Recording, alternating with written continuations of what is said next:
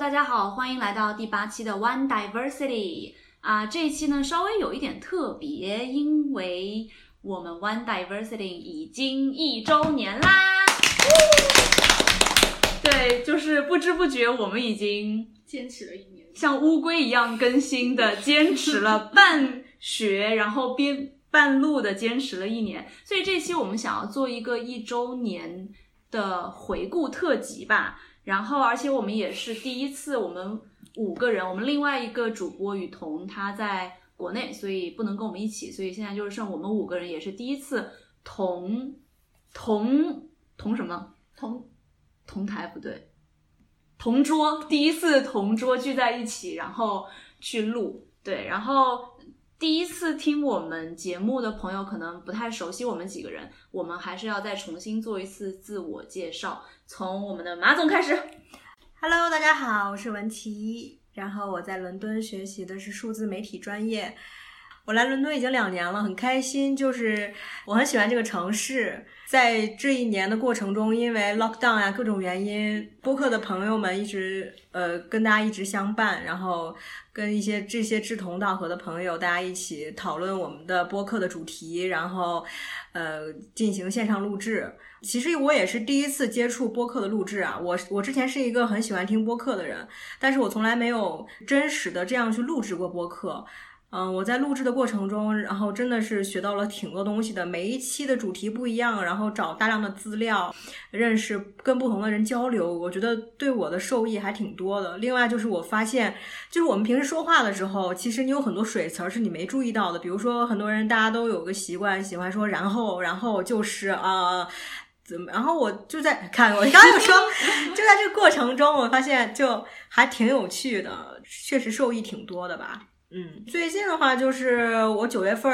学业全部结束之后呢，我朋友基本上都陆陆续续回国的就已经回国找工作了。然后现在我还是想在伦敦待一段时间吧，嗯，所以我现在在伦敦，在这边想要去找一些工作。嗯，想要在这边更多的体，因为之前两年都是在这边学习，没有很深入的了解过这边的社会。我想要去体验一下在这边工作的感觉。嗯，所以，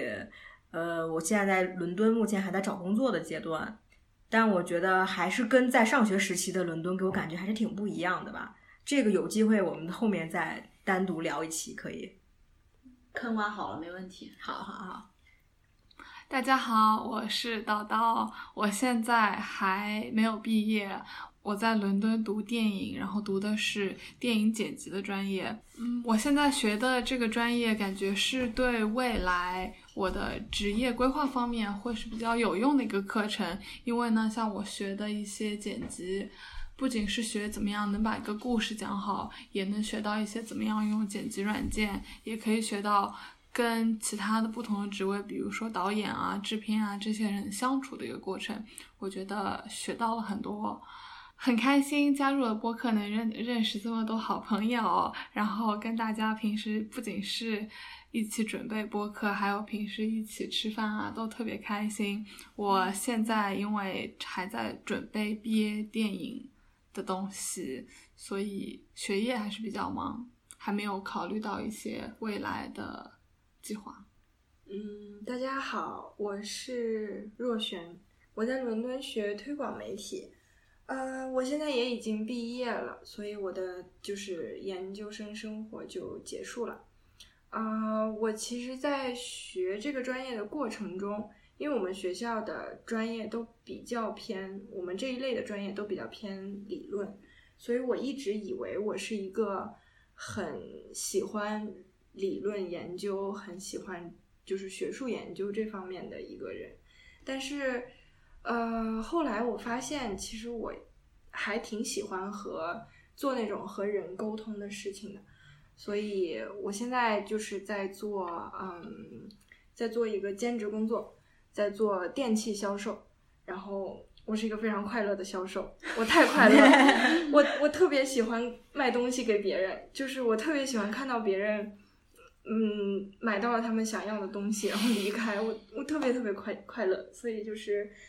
啊，呃、快乐。虽然现在学的东西和我，呃，你现在现在在做的事情和我学的东西其实是。啊、不太一样的。但是我还是觉得他们是有点相关的。然后学的东西有很多，在学习的时候养成的一些思维习惯，对我现在做工作是有一些影响的。嗯，所以我就目前还是很开心，但是嗯，就是现在做的是一个兼职工作，所以长期的计划还是不是那么清楚的。不过我最近就是想要继续能够留在伦敦吧，然后也是就是特别希望和大家一起，所以就觉得我能努力留下来，就还是努力留下来。Hello，大家，我是 Aurora。嗯，我跟若璇一样，都是学推广媒体专业的。那其实这一年对我来讲，在我的思维上发生了还挺多变化的。我来之前以为我是学媒体的，可 是等我来到金匠之后，对我来之前我以为我是学公关广告营销的。对，啊、就是当我学了这一年之后，我发现我仿佛学的毫不沾边，跟这方面就是实操上的东西，我们好像一点没学。但是我们专业上又确实有这样的实践训练，就会去让我们选一些呃品牌啊公司，然后去做一些 campaign。可是这一年学下来，我整个人的感觉还是非常的虚无。就尤其在找工作这个阶段，我发现工作上人家写什么数据分析，哦，或者说你有一些 marketing 的经验，这样子就是完全没有。然后我们专业，因为可能学校的调性吧，高斯密斯让我们更多的就是从社会学的视角去思考，就媒体在整个社会中，或者说我们公关、广告、营销在社会中是一个什么样子的呃作用和位置，这就让我觉得世界没有意义，生活没有意义，媒体就是很多东西就会让我呃打破以前原来的认知，然后重新开始思考，包括在学了这一年之后，尤其是在写论文的这个阶段，就让我觉得嗯。真的三观有被重建吧，而且会发现以前的那些社会学家他们都很厉害，就是在国内的时候可能很少能接触到这些，但我们学校就很喜欢呃福柯，喜欢布尔迪厄这些人。然后当你读完他们的理论，你就会发现他们几十年、几百年前这种东西，到现在其实来解释社会中的一切发生的事情都是非常的合理的。所以就让我现在觉得说，我好像失去了我一年前就是学这份专业想要从事公关广告营销的那个热情，然后更多的现在想要去学一些偏社会学的东西，尤其我们学校又很女权、女性主义，在我们的课程中会涉及到很多这样的理论，所以我现在对这方面产生了比较浓厚的兴趣。然后包括刚刚讲到大家讲到的说要留在伦敦。其实到目前为止，我对伦敦都没有很深的那种情感联系，主要是因为这一年我们都疫情，都宅在家里学习，然后我们没有体验过校园生活，然后也没有体验过伦敦的所谓这种文化之都，不能说没有体验吧，就是体验感很少。所以当我们毕业之后，我我也想要在这里就是更久的待一段时间来探索一下这个城市，呃。这跟我一年前的想法完全不一样，因为一年前我的想法就是说赶紧毕业，就是英国的硕士很短，所以我读一年就可以回国找工作。但现在就有一丝贪婪，就很想留在这个城市更久一点，大概是这样。我是 Chanel，我可能是我们六个人或者五个人当中比较乱入的吧，因为我的身份就是很混乱。我是在新加坡长大的，所以我算是海外华人，但是我比。我觉得我有一个中国味，还有一个比大家都很，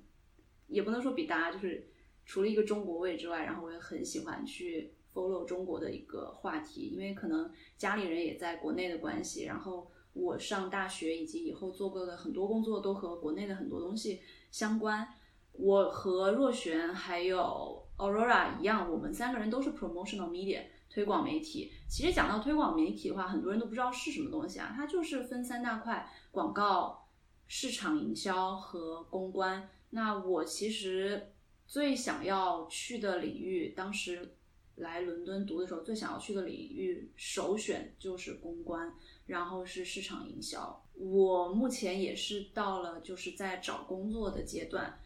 因为不想要在家里每天都很焦虑的去看工作信息吧，我也是跟其他呃有些团员一样，就是我也找了一个零售是呃快乐的卖巧克力店员，对，然后就是你不出去打工不知道，然后出去之后才发现，其实，呃，我觉得英国本地的零售行业的同事们其实还蛮好相处，然后也很 supportive。对，就像文琪说的，我们日后会专门开一期专门讲我们的打工经验和对打工之后对英国本土的一些了解。那其实我同时也是算是 One Diversity 的 founder 吧，因为这个 idea 就是我第一次在我们学校的论坛上写了这个，我有这个做播客的打算。很多人看到之后，特别是华人的同学，然后他们就写了电邮回复我说想要和我一起尝试。对，然后其实刚开始有这个 idea，它不是一个 original 的 idea。最开始我是想要在呃伦敦刚开始来的时候嘛，我是一个很 multitasking 的人，我不可以只专注学习，因为我就是一个学渣体质，所以我害怕我学不好。学不好的话，就这一年就很浪费。我就想说，呃，分散风险的话，我想做一点学习之外的事情。然后我就想说，那要不做视频？刚开始的 idea 是做视频，结果。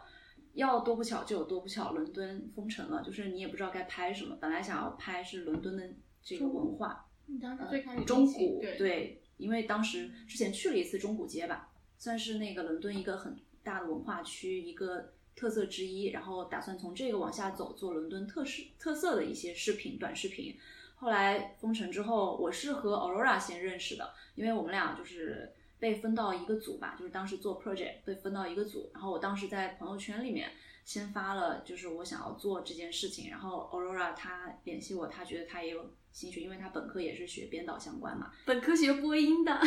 哦哦对，更正一下，Aurora 之前本科也是学呃媒体类的嘛，所以他还是有一些就是经验的，然后他就跟他就跟我提说，不如我们就做一下播客吧。然后我当时听了之后觉得，哎，好像可以做哦，因为我以前的工作前几期好像有提到嘛，我以前的工作是在教育领域，然后我们是在做校园博客，我负责这一领域，所以我多少还是，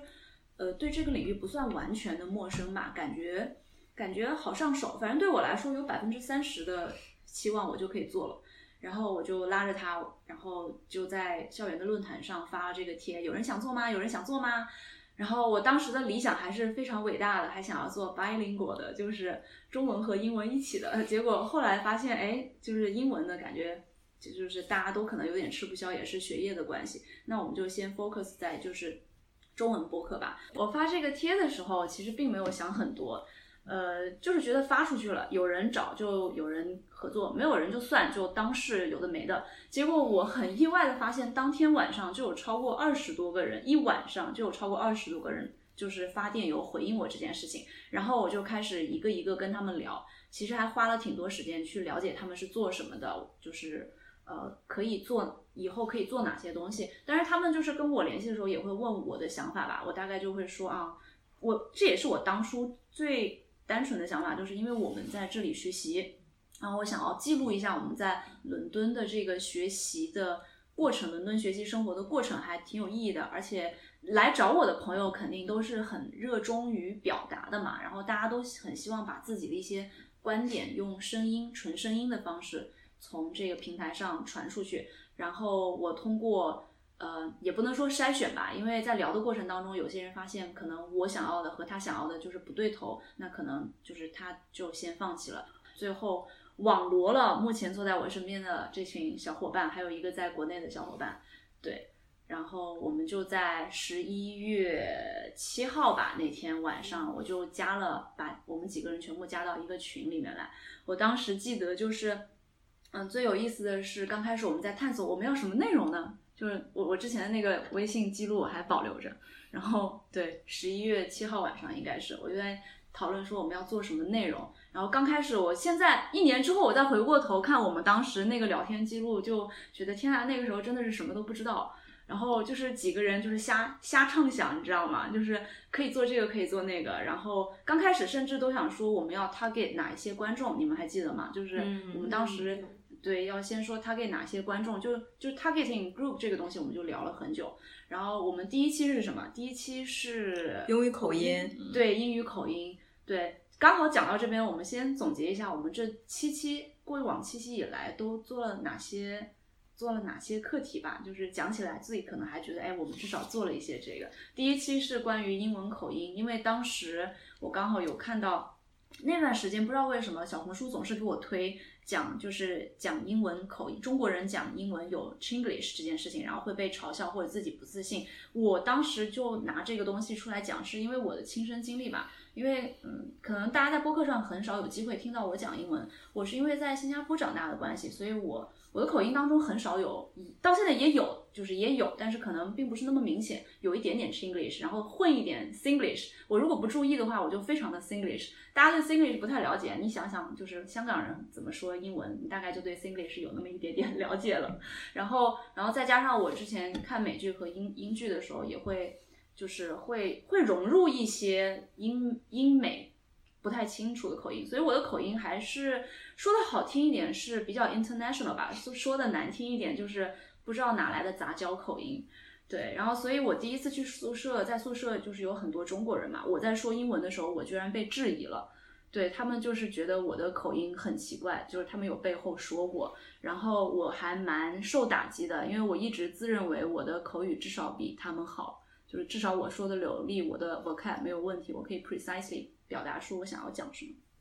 我就发现，哎，原来口音在他们的耳朵里是这么介意的一件事情。后来我就是 propose，我们第一期不如做一下这个，对。然后后来这个第一期做的时候是文琪和呃若璇两个人一起的。我们第一期在学校录的，记得吗？对对，在学校那个偷了学校一个大讲堂，我还拍了视频。对借啊借了对借了学校一个对自自认为是借的啊，就大傍晚，而且那个时候大概也是现在差不多这种时候，就是天黑的特别早。我们第一期录了都有三四个小时吧。对，因为我一点一点卡，一点一点内容。对，因为第一次录的时候真的不知道是是要怎么录，我们后来才发现，就是我们一直录录几个小时之后回去剪。第一期录的时候是录一部分，就是停一部分，录一部分断一部分，就真的刚开始录的时候，我们谁都没有特别多的经验嘛，都是在探索。还有一个原因就是学校那个地方声音太杂了，总是有干扰，外面经常是有咣的一声那种，或者开关门这样子，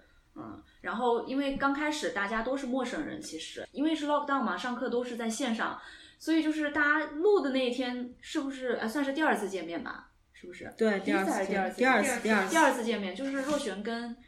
呃文琪都不熟的情况底下录的时候，其实刚开始还有点尴尬。对，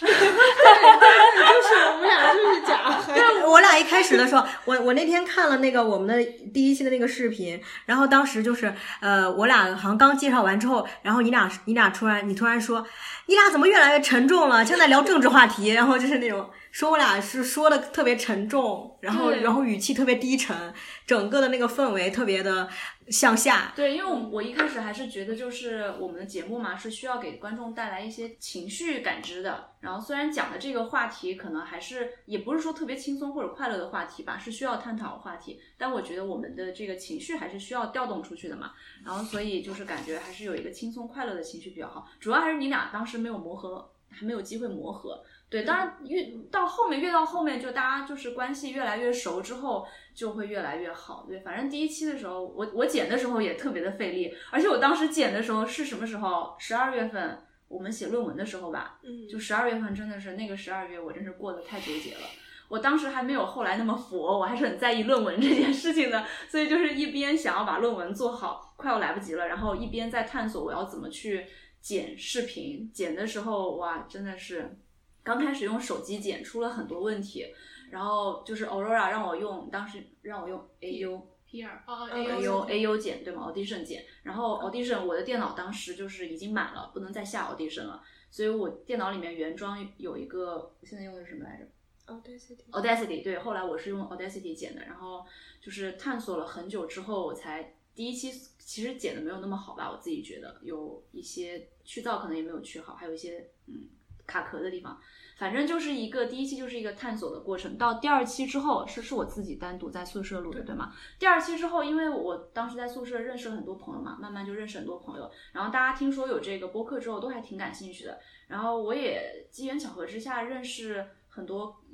嗯，我算是我算是工作几年，好几年之后出来读研嘛，所以算是一个，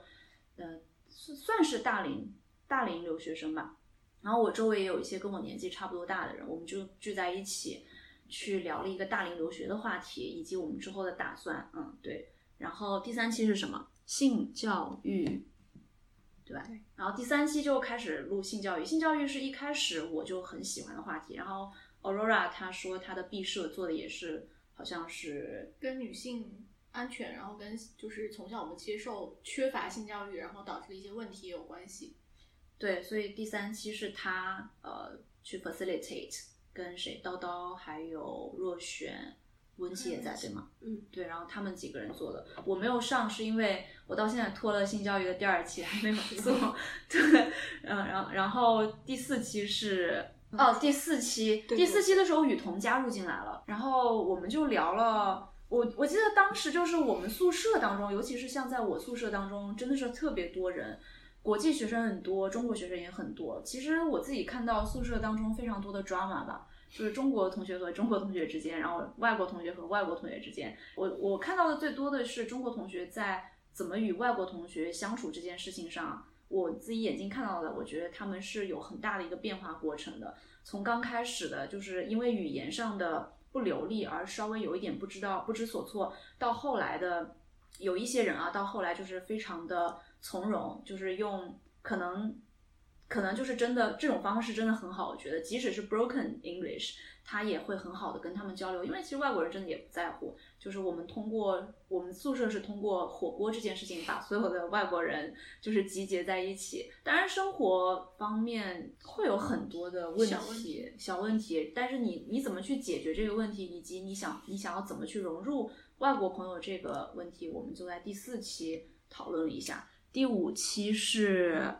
哦，第五期特别有意思，之后我会讲。第五期就讨论到了这个青少年犯罪的问题吧。我们对那那天下午是在若璇家录的，然后我们录了好久，最后就是剪成了两期。这一期我之后会说。然后第六期是什么？第二期是那个自闭症症啊，自闭症这个算是我们录了以来最成功的一期，从 listenership 就是收听率来说，喜马拉雅上到现在是一路飙升，已经录了这么久了，一路飙升往上走，算是我从这一次当中我总结出来了吧，就是找嘉宾很重要，对对，嗯。嘉宾讲话条理清晰。以及我觉得我们题目取得也特别好，我觉得我的我们的题目被算法看到了。我们题目就是是什么来着？就是在英国读治疗学的谁谁谁跟我们聊什么？就是我觉得就是把这个治疗学首先很少有人知道，然后又是在英国，然后自闭症这个课题在全网播客当中并没有那么多人去聊，因为我们找了比较专业的一个一个台湾朋友和一个呃大陆的朋友，他们都是有经验在接触自闭症这个呃自闭症群体当中都有经验，所以聊的我觉得全面而且深入，然后给我们换了很多的观点吧。对于少数群体，这个少数群体开始，我自己是觉得我们以后也会常做少数群体的这个课题。呃，因为我自己身边也认识一些这样的人，以后有机会还是要继续做。呃，到第七期的时候就是最近的这一期，Aurora 跟雨桐他们就是抽了时间去录一个他们学的 Embodiment，embodiment，对 embodiment 的这个课，然后他们有很大的感触，对于女性身体和自己在社会当中的一个规训的一个认知。对，到目前为止，我们的平台其实在中国几大平台，我们最近上汽水了。然后几大平台上，包括在国外的 Spotify、那个苹果，还有 Pocket Cast 上，你能想到的平台我们都在。就是从我们几月份开始上上上新的？几月？上是从哎呀最早的一期是五月还是六月？六月对，六月上的。然后我们算是一个体量比较小的播客吧，从零开始做的话，现在已经超过一万多了，就是总体加起来我们的 listenership 超过一万多了。然后，对我觉得虽然体量小，但是它你能看到它一步步就是在获得对成长以及获得更多的订阅，然后包括我们自己在做的过程当中会越来越熟练，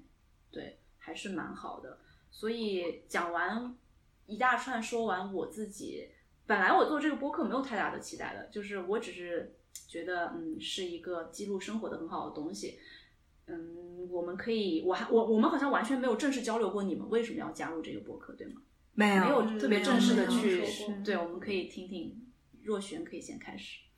好吧，就是我当时是在那个论坛上面看到学校的论坛，对，我在论坛学校论坛里看到 Chanel 发的，然后我就我算是回邮件回的挺快的人。对他真的很快，第一个、哦你是第一个，哦，我真的是第一个吗？是第一个。太开心，因为我刚才听他说有很多人，我就心里就有点失落，我以为我他他是第一个，对。啊，那我那我还是第一个，太好了，就是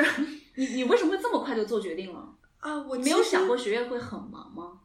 哦，我想的不是这个，我想的是，因为我当时自己本来就特别喜欢听播客嘛，我有的时候就会，比如说那种，尤其是那种观点输出型的播客，我听的时候就会觉得说，我跟他想的不一样，我也会想，如果我去聊，我要怎么说？我虽然心里就是听播客的时候，经常自己心里演练，我要聊这个话题，我要怎么说，但是我从来没有想过，我真的自己要做一个播客，从来没有过。所以我当时看到的时候，我就觉得，哦，我居然有同学真的就是想做，那我就是可以试试。但是你在回我回我电邮的时候，你真的从来没有想过会很忙吗？我我当时对剪辑毫无概念，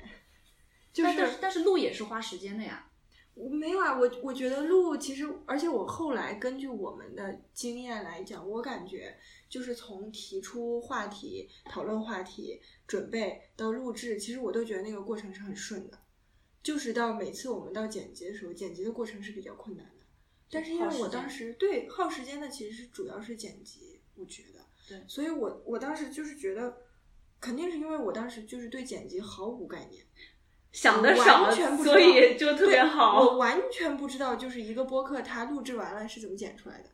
我就没有想过，没想那么多。嗯，我没有想过。对，反正我当时就就就是很想加入，确实是很想加入。就是我还想说，我后面回忆了一下，我觉得我印象，当然每一期印象都很深刻，虽然有些我没有参与录制，但是我就是回去都听了，每一期的都有都有很特别的印象。当然了，我觉得印象最深刻的肯定是第一期。嗯，我印象里，我当时第一期的时候写了全稿，非常夸张，就是我要说的话我全都写下来了。嗯，我以为那样会效果很好，但是我后来听的时候很失望。我就觉得我第一期，哎，我怎么能那样说话？然后就是很多，就是因为因为我觉得文琪第一期的时候录的那个，就是文琪的整个情绪是比较对的，然后我在旁边就有一种就是很多地方我接不上，就是像聊天一样，人正常聊天给的反应我其实没给，我就自己听的时候觉得很奇怪，因为第一期我也有剪一点，反正我手里有那个最开始录制下来的素材啊。对，我还想说，我第一期录制的时候，因为我们确实都不熟嘛，因为要和文琪一起录，但是我又觉得我跟文文琪完全不熟悉，所以我那个时候是有点不知道要怎么做，但是我就印象很深刻，是一个很小的事情，就是我们开始之前走到那个教室，往那个教室走的路上，就文琪就过来挽住了我的手，我当时觉得可开心了，就是我就觉得哦，这个是可以的，我们俩是完全是可以一起录的，就是你俩可是老乡啊！哦，我就反正对我当时就觉得特别开心，对这个事情对我印象就是很深，然后我觉得对我影响应该也是蛮大的啊。当然了，我也就是嗯有印象，就是我们第六期当时请的嘉宾聊自闭症那一期，因为那一期对我的很多观念改变比较多，而且我也确实没有想到，就是这个话题能够得到比较多的听众，相比之下是比较多的听众。而且就是也有评论，就感觉是真的有人很感兴趣对这个内容。然后当时确实是两个嘉宾给我的印象也很深刻，我觉得他们特别特别会表达，然后因为他们本来真的很专业，对对对有经验做这方面。对，就是又有经验又有专业的那个知识，所以就是表达的也很好。还有就是，我觉得其实在我听来比较特别的是我们最新的一期，就是我没有参与，是那个呃 Aurora 和雨桐录的。因为我当时就是听的时候，我很想把它分享出来，我一直在想我那个分享的时候文案要怎么写，然后我就听的时候就有一种感觉，我觉得很像是两个，因为他们本来呃探讨的话题就是他们做的一个研究，学习上学术上做的一个研究，就很像是研究过程中的一段对话，就是把那个对话截出来的那种感觉，就很像在看那个访谈录的那种感觉。所以我觉得这个和我们之前的内容比较呃不一样的是那种听上去的那个听感的差异。所以这个我也印象很深刻。嗯，反正我现在觉得每一期节目我自己都很喜欢，就是当然了，那个听众多少这个事情，哎，每一期节目都不一样，然后我们也不知道什么时候算法看上我们，什么时候算法忽略我们，但是。反正我自己觉得每一期都很喜欢，然后我们目前在准备有想到的一些话题，我也觉得都很感兴趣，所以就是希望我们能就是后面能在剪辑的时候少遇到一些挫折，然后也希望我现在就希望我们来点广告商，然后我的剪辑可以甩给某个人做。就真的是省我们很多时间，对，然后我们就可以去聊更多话题，采访更多嘉宾，对。然后叨叨呢？我觉得最开始我想要加入这个播客，也是看到了，我是我记得我是在邮件看到发来的一封邮件。其实当时吸引我的一点是你写了 bilingual podcast，因为我 虽然我们到现在都没有能做，但我。当时脑子里的一个预期就是可以跟一些背景相同的人用英文一起吐槽一下英国一些关于英国的东西，所以虽然我们做的跟我当时预期的不是特别的一样，但是我觉得整个经验来说，我觉得还是非常，我还是学到了很多，也觉得非常有用的。我还记得，因为我还记得第一期你们录制的时候，那时候因为我开学时间跟你们不一样，我那时候在上海，我在隔离，嗯，我就写了一小段东西，然后给你们录了一小段。对，当时其实觉得挺可惜的，没有办法跟你们面对面一起录。我们也知道，今年。是五月份，五月份才第一次，是不是？对，直到酒吧那学校对面酒吧，我们才第一次见面。虽然在见面之前，我们就已经在线上录了两期节目了。虽然我现在还一直有着跟呃 Chanel 录一期英文的愿望，会有机会的。但是我觉得，其实我学到了挺多的，因为我。自从一七年就来了英国，然后在国内的时候，我高中也都是国际高中，基本上用英语用的也比较多，很少就是用中文，就是要有逻辑的用中文把你想要讲的东西表达出来。这个其实对我是一个特别好的锻炼，因为。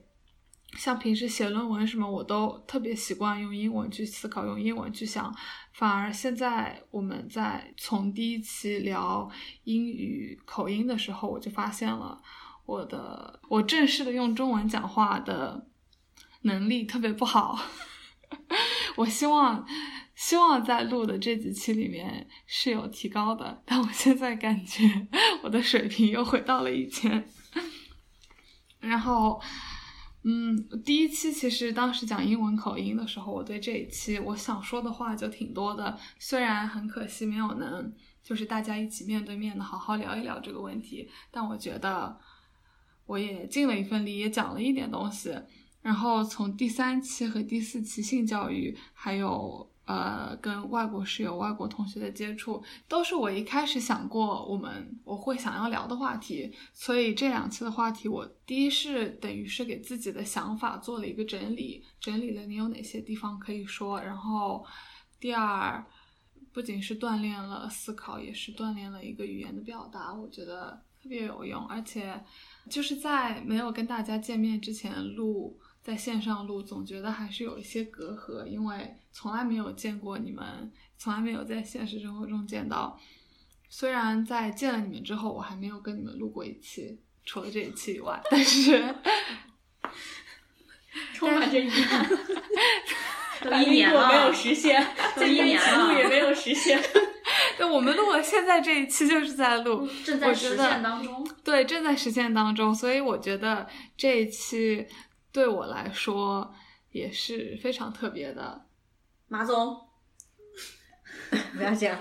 呃，我记得当时想要在论坛里头发那个消息的时候，我也有看到，但是我好像我纠结了两三天，然后我才给你发邮件的。对，你是比较后面发给我的。对对对对对，我很喜欢播客。我我爸妈在我高中的时候一直都很工作很忙，其实我从高中开始基本上都是一个人住的时间比较多，在家里。然后我就很喜欢没事儿的时候，我一开始是听郭德纲，郭德纲的相声。哎，我那个时记得候你用什么平台听？我用荔枝那个时候就荔枝跟喜马拉雅那个时候喜马拉雅还挺多用的。对对对那那那好像二零一三年之前一一二那会儿，荔枝那个平台刚推出来，刚上线。当时荔枝还有喜马拉雅，当时还是在国内挺火的那种平台。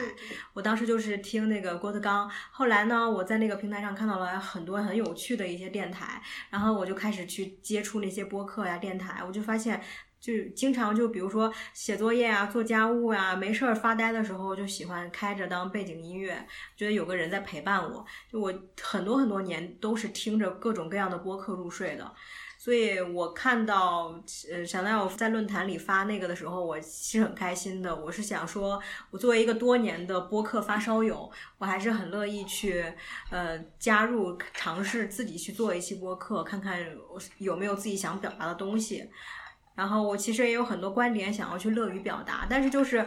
我还挺害羞的，当时就觉得大家 lock down，然后谁都没有见着谁，我这么去跟人家讲，就感觉很奇怪。然后我当时就内心其实纠结了两三天，然后讲着，哎呀，不管了，就是不管就是不管能不能。呃，人家愿意跟我一起做，我好歹也可以交个朋友，也挺好的。然后我就记得当时跟强大发了个邮件，然后当时很有意思的是，强大没有哎咱们的邮件好像都是英文那个时候。嗯，对对，然后然后想想我当时没有立即回复我，我还以为就是他没看到，或者是把我的邮件放成垃圾邮件箱了。我又给他发了一遍，我说小奈友，这个是我的微信二维码，你加一下。我看到了，我想说这人真积极，直接甩给我微信了。然后他给我回来说啊，我在忙毕业论文，我忙完我在忙我的论文，我忙完之后会会回复你的。我说好的好的，等你加我，然后就就很有意思。然后，呃，我记得我们第一次线下见面的时候是在学校的那个咖啡厅后院里呢，对吧？然后我当时见了大家的时候，我当时第一感觉说，哇天，怎么大家都长得这么漂亮？然后，你知道我回去的时候跟我朋友讲，我说，美知道吗人群，你知道吗？我今天去见的一群要跟我一起做播客的朋友，我发现他们每一个人都长得好漂亮呀。然后我朋友说，是不是就你第一次的观后感跟我完全不一样？然后，然后嘞，然后我朋友说，是不是就你最丑？我说对，我说对啊，都好漂亮，我觉得我最丑。你果然是可以暴露你的星座吗？你果然是天平，你知道吗？就看看这种外貌，然后呢，我就觉得就是大家还挺有意思的。嗯，我记得当时我们第一期录的是那个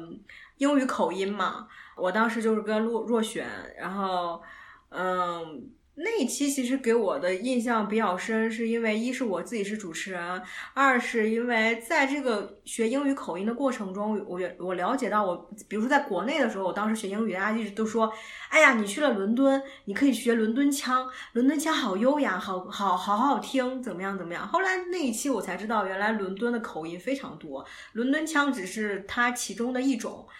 然后我就觉得，嗯，很长知识。然后还有一期让我印象比较深刻的，其实是那个。我记得是留第二期吧，就是留学项那一期，那期我其实还蛮认真的听了，因为我我我是毕业了两年之后才过来读书的，然后虽然你你就是年龄也没有说很大，但是当时在国内其实年龄焦虑还是蛮厉害的。我当时在出国之前，在豆瓣啊或者在很多 social media 的平台上搜了很多相关的，比如说关键词是大龄留学啊，或者是女生呃二十五岁左右 留学怎么怎么，然后。其实相关的帖子不是很多，然后我当时觉得，如果有一个人能这样出一出出一期这种节目去排解我的焦虑，或者是跟我讲一下，其实有很多比我大的姐姐，她们也一样选择出来读本科啊，读研究生，我其实会很能安慰我那个时候焦虑的心情。然后我就很认真的听了这一期，其实也给我大很大的安慰，因为我发现很多比我就是年龄大的那些姐姐，她们比你大十岁的都有。对她们也一样是选择说重新开始，甚至有的在国内还有小孩，选择重新开始，选择自己想要的、想要学的学习的专业，然后就是确实是给人很大的鼓励。嗯，觉得什么时候开始其实都不晚，但重要的是你要迈出这一步。所以我当时就觉得我们这期节目其实是还很有意义的。另外还有一期我印象很深刻的是，就是那个犯罪犯错的小孩是讲那个校园霸凌的。校园霸凌这一期我们其实是去若元若璇家，然后我是主持人，我陈代耀、若璇，我们三个人做这期节目。我印象深刻是因为我在这期节目里头剖析了很多我小时候被校园霸凌的经历。就是我小时候有一有一段时间其实是过得还是挺痛苦的，就是呃在学校里就遭受了那种同学的欺负，一些校园霸凌，然后包括老师的一些呃说一些很难听的话对我。然后当时其实我一直以为我其实已经过去了，但是其实在很多时候，比如说我在发呆的时候，然后呃一个人的时候，我还是会回想起来以前遭受过的很多不愉快的经历。但是就是那一期我。在做这期节目的时候，我跟朋友们在聊的过程中，好像也是一个治愈我自己的过程。我就会发现，嗯，我可以不选择原谅他们，但是他们对我来讲也不再重要了。就是这些事情也真的是我可以很正常的去描述这件事儿了，并没有带着怨恨或者是很不爽的口吻，就是像在讲别人的事儿一样的那种。我觉得这个事儿是对我来讲是真正的放下了。嗯，还有一期印象比较深刻，就是第六期吧，就是英国修读治疗学的朋友聊自闭症那个，那个其中一个嘉宾小小，他是我在呃去年就二零二零年，然后到今年的一个室友，嗯，我是全程见证着他在学校学习呃舞动心理治疗的这个过程。我记得很有意思的一件事儿，就是他一开始他的那个论文的选题是研究成人自闭症。然后他呃有一个实习项目，就是他会去一个那种呃志愿者机构，给人家成人自闭症的患者去做治疗。然后他好像去了两回吧，第二回回来的时候就跟我讲，他说：“文琪，我决定换我的这个毕业论文题目了。”我说：“为啥？”他说：“我发现成人自闭症是绝症，治不好，这个我没有办法写下去了。”然后，然后我说：“为什么？”他说。他们对我的所有的治疗都没有任何的反应，然后每一个人都有自己的行为模式的 structure，然后他们当当我当空气，然后他说他的这位患者每个人都有自己的 structure 在里面，比如有的患者他就是呃他的行为模式就是前后摆动，有的患者就是隔几分钟之后会大叫，然后他的这个患者呢就是呃摆动，然后呢沉浸在自己的世界里，然后他。对于他的小小的引导或者什么是没有任何的反应的，就他觉得很沮丧。但是，一年下来，他每一周都要去给这位患者做呃心理治疗，舞动心理治疗。这一年下来，大概给他做了有三四十节课。然后他说，其实肉眼可见的，他这位患者在进步。然后他说，他其实也非常的骄傲。嗯，我在这过程中看到他一点点买道具，想办法去解决，为为这位患者去操心，然后呃取得的成就感，我我特别心里也为他开心。还有一点就是聊的过程中，我破除了一些对于自闭症患者的一些固有的思维，比如说我们一开始一直觉得自闭症患者他们都是什么被天使吻过了，他们一定有在某一方面有惊人的天赋，比如说他们在绘画。然后在艺术创作，呃，但其实小小跟我说没有这样的人，可能一百个人、一千个人、一万个人都找不出来一个，都是普通人而已。我们重要的是，嗯，去去更好的让他们在我们这个社会中更好的去生活，也不要觉得说。不要站着一个居高临下的角度去俯视他们，觉得他们好可怜，然后我们要，嗯，好像要格外的关注他们，去对他们好。你就普通人怎么对待你的朋友，你就怎么去对待他们，然后让我觉得其实受益还是挺多的。我们这些播客目前录了呃上线的一共就是七期吧，其实想说的也蛮多的。总结一句话就是说，这一年下来，我觉得嗯、很开心。我当初没有因为拖延症或者是胆怯而选择不回 Chanel 那封邮件，然后也很感谢 Chanel 就是愿意让我去加入这个播客，很开心可以在 lockdown 这种交不到什么朋友的时期，可以认识这么多好的女生朋友。然后我觉得这一年让我印象很深刻的就是，我看到了很多女性的力量，看到了很多优秀的女生朋友，她们给予我的力量其实是很大的。怎么了？现在向创业家发言，总结 总 总结一句话，别这样，他说的很认真。女性力量。我听到那个女性院都是，呜、也是、嗯也是也是，就是能够总结到这个层面，不愧是马总。就我我我其实常常心里在想说，其实我在很多接触的很身边的女性朋友身上看到了很多很很闪光的地方，让我觉得，嗯，跟他们相处的过程中得到了内心很多的那个支持跟激励吧，嗯，就是，嗯。然后，另外很开心的一点就是我刚刚讲的，我朋友大部分同学都回国的情况下，还有这样一帮朋友在我的身边，然后大家可以交流求职的一些吐槽呀，或者是最近近期的那个进程求职的进程，然后一起分享快乐跟不开心，一起吐槽，一起一起分担，就觉得真的很开心。嗯，我最开始加入非博客，其实 就最开始刚刚沈导其实讲到，我们最开始想要去做一些视频的东西，然后那个时候我就想说，在伦敦这一年很短暂。然后，因为我之前是有在台湾交流过一年，然后这一年其实只存在于跟你打交道的这些人的记忆里面，没有留下太多那种你存在过的证据。所以我想说，如果在伦敦这一年能留下一些呃，就是跟这个城市的一些回忆，最开始他想的那些就是跟文化相关的，我都很感兴趣。但是呢，我们就因为这个疫情的原因跑偏了，然后偏了之后也蛮开心的，跟他们一起做。从 最开始第一次见面的时候，我就发现，就是我当时觉得大家都很有趣，呃，因为那个时候其实我除了他们以外，也已经接触过一些其他的呃同学，但是我会发现大家所想的和聊的就就是完全不一样的，但是跟他们聊天就会。嗯，就是两种截然不同的感觉，一种是你想脚趾抠地，什么时候可以离开，怎么话题还不结束？你千万别让你那群朋友听到这个。我没说那群。朋友，我说有些人，对吧？没有没有指特定是谁，谁要对号入座，那我也没办法。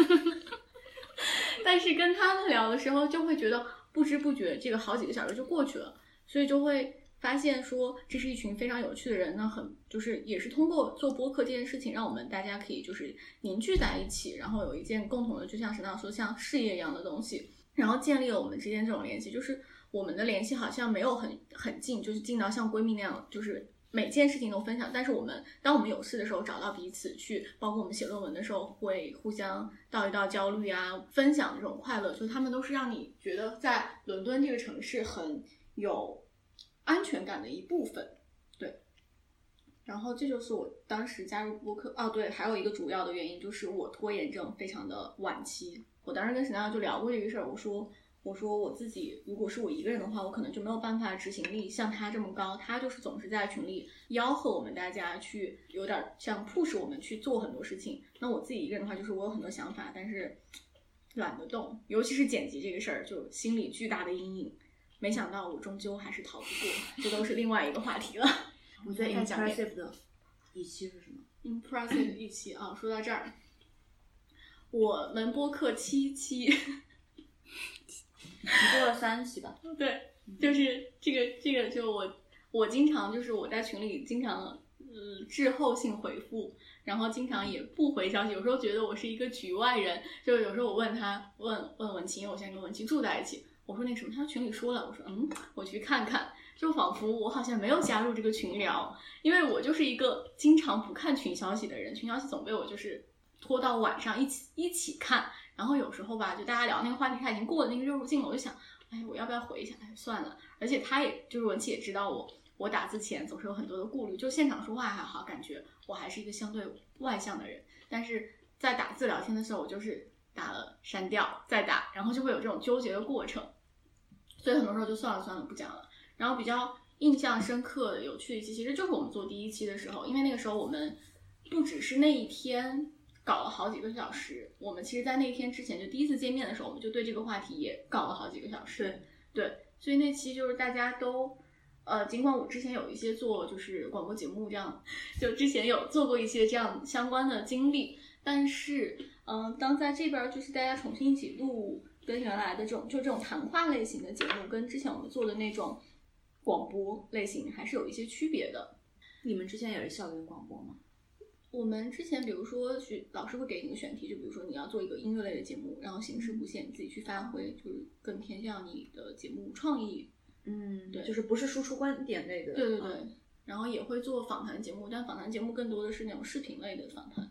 然后刚说到第七期，就是我其实，在前两天跟若璇一起。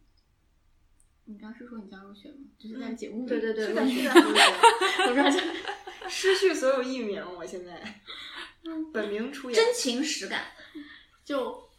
前两天跟若璇吃饭，然后人家问说：“哎，你们都有哪些平台啊？”我愣了一下，若璇说：“你别你别这样，沈大会伤心的。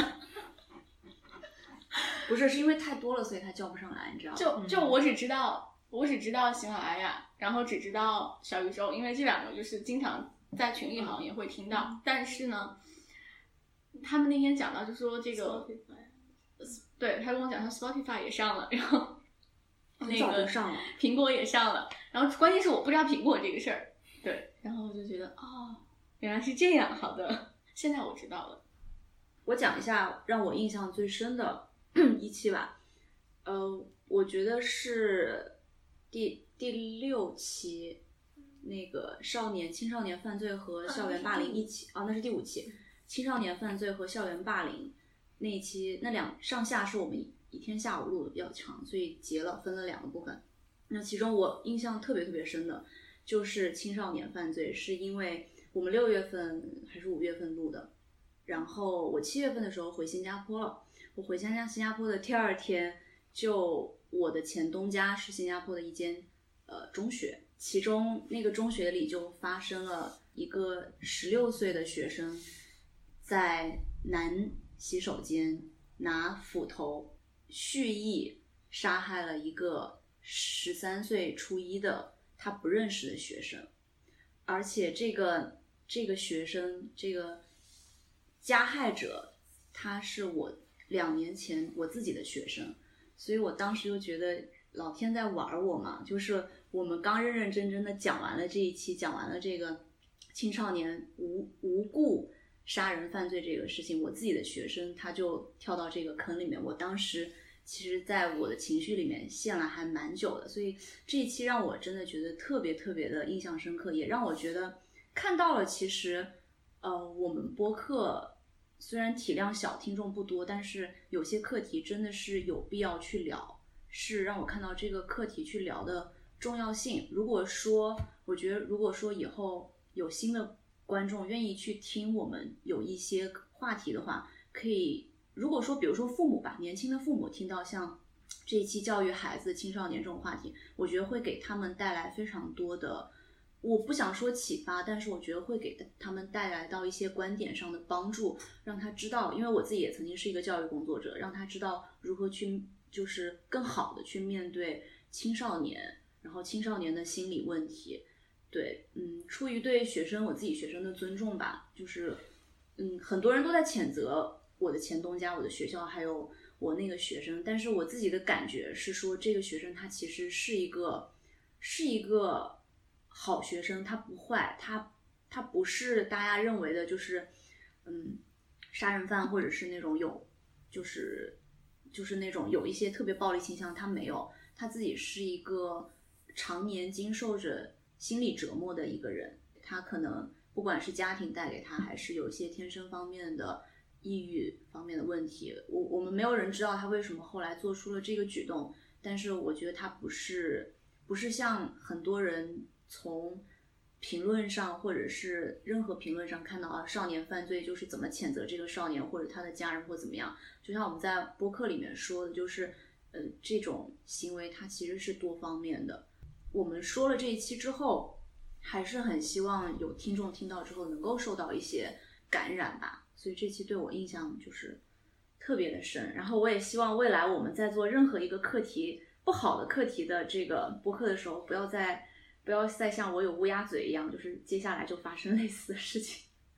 对，下一个想问一下，就是现阶段进播客之前和或者说在这边已经有一年了嘛，在我们这里有一年了，那大家对于播客有有怎样的收获吗？就是你觉得，或者说现阶段吧，你在这一年之后，因为播客这件事情，你们有什么收获吗？其实我觉得都是很多很细碎的小点，就比如说我刚开始讲的，嗯、发现自己说话中有很多水词儿，呃然后就是就是 嗯嗯，然后嗯，那就是这种水词儿，然后看 又来了，就是会想着，哎，以前从来没有注意到这种，然后现在会想怎么样尽量简洁的表达清楚自己想说的观点，还有就是，比如说我们在找访谈嘉宾的时候。你突然对一个人，你身边的朋友，比如说我，我小小小我那个时候的室友，对他有了更深的了解。如果没有这个契机，你可能不会跟他有更更进一步的了解，然后知道他，哦，他除了是我的室友，我们整天生活在一个屋檐下之外，他学习学习的专业，他的另一面，还有包括关于自闭症的这一些另一面，哦，原来是这样。然后每一期的话题不同，都可以做各种各样的 research，对我来讲是学习之外另一个让我很开心的事情。嗯，比如说学习的时候可能是被动的学习很多知识，但是这些话题都是我们想要去主动去探索的，所以我们更有动力去搜索相关的资料，然后去做 research，然后呃怎么样把这个话题更好的完善它。包括小小呀，包括采访我的呃房东啊，我都觉得我哦从另一面了解到了他们，我认识了我身边的这些朋友，我觉得啊、很有意思，就是这一面是我这一年相处下来都没有看到过的。哦，原来他们这在这方面他们是这么想的，然后我觉得很有意思。我还觉得，就是我觉得，当然最大的收获是认识大家嘛。我会觉得，其实很多时候我们听很多播客，会有一些评论说那些播客的主播们，他们是在同温层里对话，就是他们是几乎是经历相似的人，或者是认识很久的人，或者是他们在很多问题上的观点其实是一样的，然后他们在做着这样子的观点输出啊，或者是讨论，听他们的内容的人也是和他们类似的人，所以就是那种同温层里的对话。有很多人会会批评这一点，或者说这是他们觉得不够好的一点。但是我觉得看大家的时候，我会觉得我们其实没有，我们是就是算是可以从大的层面上来讲，是一个比较像的同温层里的人，但其实又没有那么像，我们每个人都没有那么像。所以我觉得这个事儿，嗯、就是很有意思，因为我觉得我以前自己以前的很多好朋友，或者说那种会经常聊天的朋友，嗯，就是要承认我们确实是同温层的人，所以那样才会聊天聊得很顺畅嘛。然后你说什么，大家都是同意的。但是现在我又觉得说，其实和并不那么相似的人一起聊天是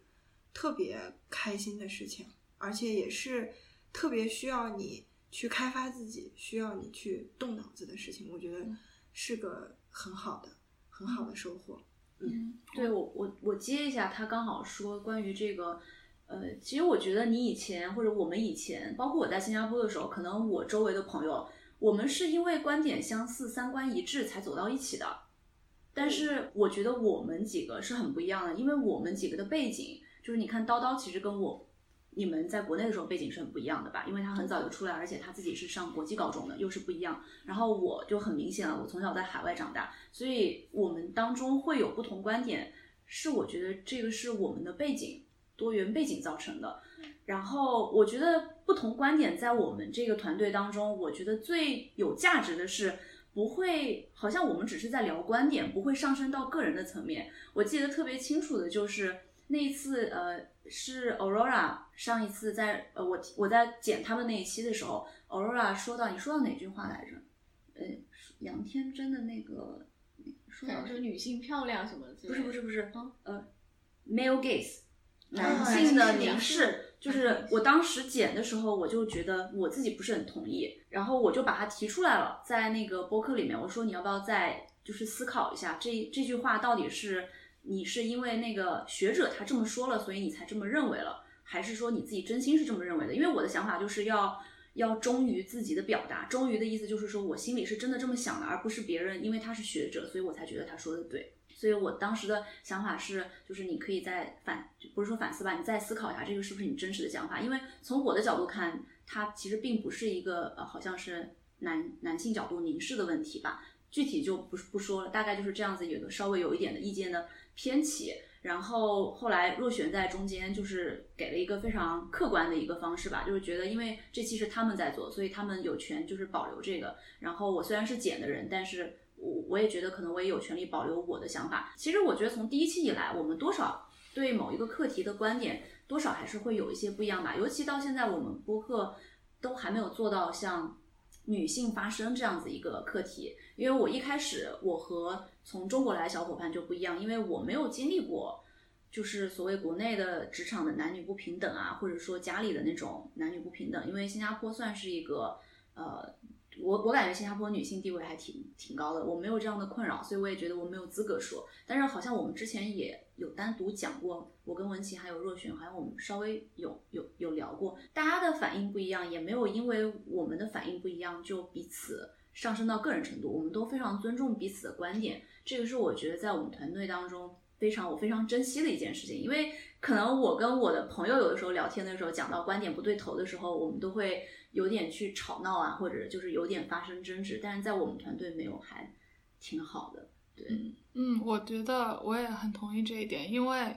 自从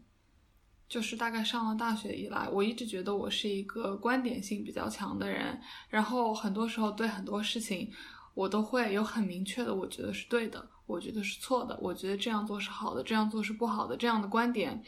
但是呢，在做播客以前，就在跟大家聊天以前，很多时候有了这些观点，我不会去想说为什么我会这么想，为什么我觉得它是错的，为什么我觉得是对的，反而当时我们开始聊了以后，我觉得我有很我真的有仔细去想我的这些观点是从哪来的，我为什么会这么想？就比如说有时候我会跟一些人的观点不一样，我就会真的去想为什么我会这么想，为什么他会这么想？我觉得。对我来说也是一个成长，就是因为我有慢慢的在怎么说听自己脑子里的声音，再去分析自己的想法，觉得学到了很多。嗯，对，然后说一下，我还没说，哦，你先说，我的天你你一直没说，当场把我遗忘了。你一直没说，我以为你没得说。我在沉浸式的听，可以来说。就是刚刚你们俩讲，你们讲到的这个，其实就是我们 One Diversity 这个初衷嘛，就是要多元。我一直以来就是我也同意入选的，就可能玩的很好的朋友，大家肯定在很多地方都是非常一致的。但同时呢，我也跟就是我在国内的一些朋友，我们会观点很不一致。我的朋友们有时候时常会觉得我是在杠，但其实不是，就是一种很 critical 这种感觉，就是我只是一种。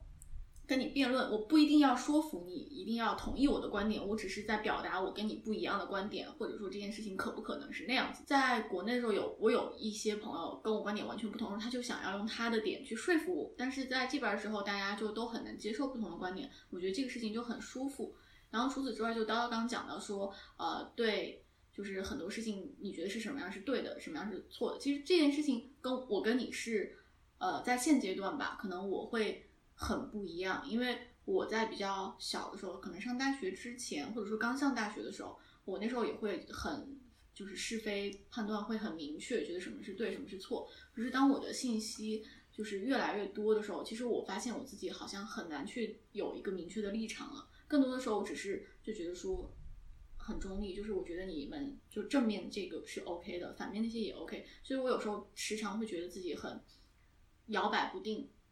然后觉得自己再也没有办法，就是很明确的去做出在有些事情上的站队的这种感觉了。呃，意外收获呢，其实一个就是刚才讲到的，就觉得在伦敦有一个很安心的后盾的这种感觉。然后另外一个就是对于多元化的接受度，可能比我原来也更高了一些。文琪也讲了吗？讲了，讲我第一个讲抱歉讲，今天我们两个，我们俩走，我们俩现在就回卧室。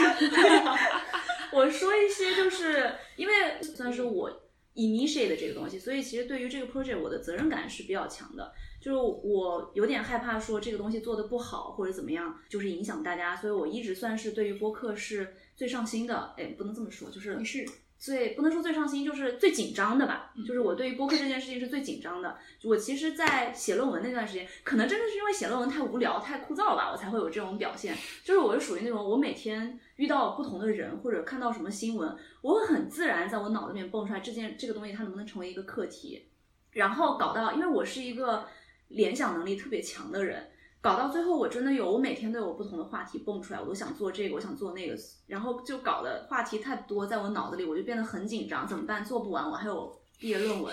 对，搞得我自己压力很大，对。但是我觉得可能就是因为我对这件事情更加紧张，所以我发现播客这个它这个产物，它现在给我带来远比我刚刚开始做播客之后带来的呃收益。我就说收益，它真的是一个很现实的收益，要多得多。呃，我觉得我是一个比较能够表达自己，以及我会告诉别人我在做什么。我是一个会比较营销自己的人，因为我我年纪比较大嘛，其实，在大家当中。然后我来这边之后，我就很不喜欢那种我缺乏资源的感觉，因为大家都是第一年来伦敦，像很嗯，我身边做的这些朋友，其实他们二十多岁，他们还有很多的时间去尝试，比如说在找工作的。情况底下，但是从我这个角度来说，我我我急切于想要在伦敦，如果想留下来的话，可能急切于想要在这里认识更多的人，然后获得更多的就是信息。那么其实我找工作的时候，我有一个很大的准备工作，就是我要扩展我的 networking。这个对对我这个年纪来说，就是比较快准狠的一个方式，是很重要的。我一开始没有想过要用播客这件事情在 networking 当中做，就是成为我的一个标签，或者成为就是一个顺利 networking 的一个方式，也是不知不觉探索出来的吧。因为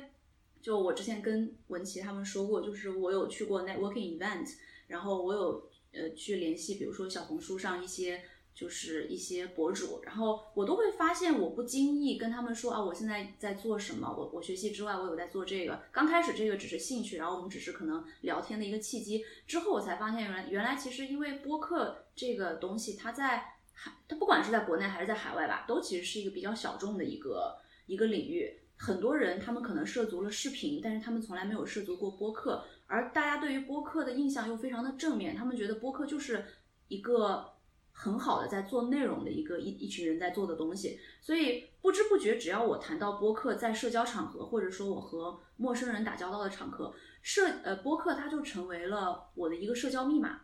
嗯，会第一展开一些话题，让别人会去好奇你这个播客做什么。然后第二也会，我我我可能属于脸皮比较厚吧，我作为一个没有什么资源的新伦敦小萌新，在。遇到很多伦敦的大佬之后，我都会比较厚脸皮的跟他说：“你要不要来讲两期？”就是虽然说我知道我的要求有一点那个对，然后我们播客也没有这么大体量，但是我还是会邀请，因为我觉得有一些人他呃会觉得播客这个方式他来他很新潮，也然后其实呃我也认识到很多人他们也非常喜欢表达自己的观点吧，就跟我们当初进入播客是差不多的想法，所以通过这个方式，我发现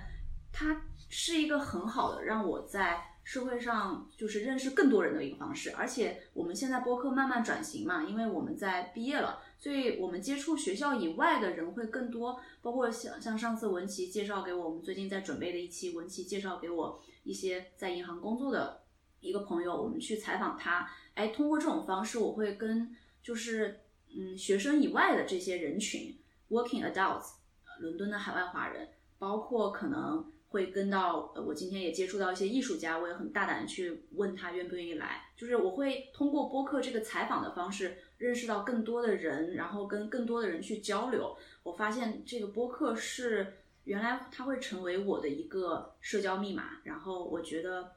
还挺有意思的，是不知不觉的一个收获，这个是真的。对，而且我觉得他，我也鼓励我身边的小伙伴可以就是努力的把这件事情给营销起来，它真的会给你带来很多的。资源和意想不到的，可能你会有更多的志同道合的朋友，也说不定。对，嗯，然后说一下，就是我们现在刚才我刚好接到，我们都毕业了嘛，然后呃接触以后接触到的人，我们的工作也会不一样。那就不知道大家对于这个问题，我好像从好几个月之前我就想要问你们，但是一直没有没有一个适合的契机在问你们对就是我们播客的未来是一个什么样子的打算吗？我觉得我们每个人虽然不说，但是都很希望它变现嘛，虽然有点难。就是变现这个就先不说，有没有其他的一些期许呢？增加双语节目，增加双语节目，我也想，因为我在想，可能之后我会遇到，我们会遇到更多的人。对，我觉得，而且我身边其实有很多做电影的人，因为我的同学有特别多从特别多不同的国家来的，有法国人很多，然后还有什么 Hungarian、Romanian，就各种各样国家的人，还有一些也是政治方面比较，就是像什么 Jamaica，还有 Lebanon，就各种各样国家的人，有很多都是他们都有很多话想说，所以我觉得如果能把它做成双语这个你的期许，你刚才说的那个黎巴嫩的朋友，他做电影关于他家里的那些事情，如果他愿意的话，其实可以来博客说一说。嗯、可以可以，因为其实因为他有一种这种 survival guilt，就是你活下来的人心里的罪恶感。我其实虽然我没有经历过黎巴嫩的爆炸，但是我记得在新冠在中国。开始盛行，还没有到英国来的时候，因为我家就我虽然我家很多人在上海，但是我家 originally 是湖北的，然后我家就有家人在武汉。那个时候虽然在英国这些事没有人就没有人相信，但是我就记得那时候我每天都特别特别难过，因为我不想让我家人受伤，我就想宁愿是我得，我也不让让家人得，就是跟他特别有嗯特别有一种共同感，虽然是不一样的事情。对，就是可以问问你，你，呃，一般来说，我们接触一个我想要采访的对象的时候，可能我自己我知道他的事情之后，我自己会结构一下，就是我会跟他，我不能说我什么都不知道，就是说，哎，你想聊什么，就是这种肯定是不行的。我自己心里需要整理一个线，然后问问他有什么看法，然后把它整理出来一个结构之后，再来再来聊。对，就是我觉得像你们以后接触过不同不。不同的人吧，包括你们工作之后，都可以就是看准时机，都可以去 reach out to 他们来聊。对，这个就会很丰富我们的这个节目。嗯，我那天参加那个就是我们学校的那个，我看到他们后来有人就是我，因为我当时提的问题，我说那个做这个播客的 promotion，大家有没有什么好的建议？然后当时就有，因为他们有那种很有经验的人，就讲说，其实你有一个自己的网站。比你在别的我我们有网站，我们有网站，是吗？就是 onediversity 点 com 啊，有那种 WordPress 的网站。我就是还没有时间去弄，要稍微把它页面，把我们每一期的介绍要稍微拼一下子。那可以，就是这种。对他们说这个其实还蛮重要的，就是为什么这个重要呢？这个它会让你就会它你分享给别人的时候，首先它特别清楚嘛，不会像我们现在分享给别人链接，比如说分享小宇宙的，小宇宙就还好。你看现在国内的那个。社交平台的链接，它其实是一个图片的那种样子，看起来就没有什么区别。嗯，但是你分享给外国人的时候，就会有什么 open dot 对 Spotify 对，就会显得稍微有一点点的不专业，或者是你的这个过程没做全。还有就是因为网站运营或者网站内容的那个，嗯，怎么说呢？排版制作这种，它其实是另一种技能嘛。是，所以你把这个拿出来，他就会觉得哦，你还会做这个。网站的后台需要时间，需要时间，我需要找助理。马总去签一个，搞个公司吧。好的，搞个公司，明天去求大家。去搞个公司，我们就有，我们就有理由找 volunteer 了。